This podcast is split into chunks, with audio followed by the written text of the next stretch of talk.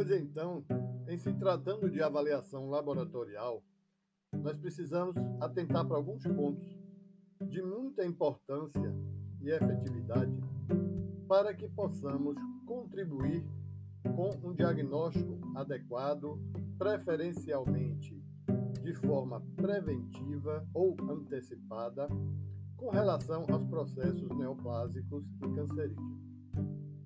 A avaliação laboratorial deve destacar o processo de detecção, a triagem, a confirmação, a classificação e estadiamento e o monitoramento da terapêutica, da terapia que está sendo aplicada àquele paciente.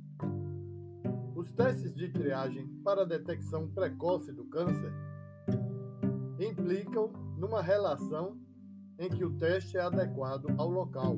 Por exemplo, bexiga, análise citológica da urina que é realizada. Nas mamas, mamografia, exame físico e o autoexame. Colo uterino, Papa Nicolau e o exame pélvico. Cólon e reto, pesquisa de sangue nas fezes e sigmoidoscopia. Pulmões, raio-x, citologia de escarro. Cavidade oral, o exame visual. Próstata, PSA, antígeno prostático.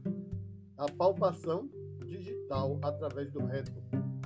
Pele, exame visual. Estômago, quando se faz a endoscopia, exame citológico e pesquisa de sangue nas fezes. Então, atentem para esse detalhe e um destaque para o marcador tumoral normalmente é uma substância que é encontrada em grande quantidade no sangue e outros líquidos biológicos ou tecidos e pode indicar a presença de um tipo de câncer. É uma substância produzida por células tumorais em quantidade anormal ou extraordinária ou em condições anormais funcionalmente falando. Atentem para o texto que foi sugerido os vídeos sugeridos para que vocês assistam, critiquem e observem, e as etapas que envolvem esse percurso na consolidação do aprendizado.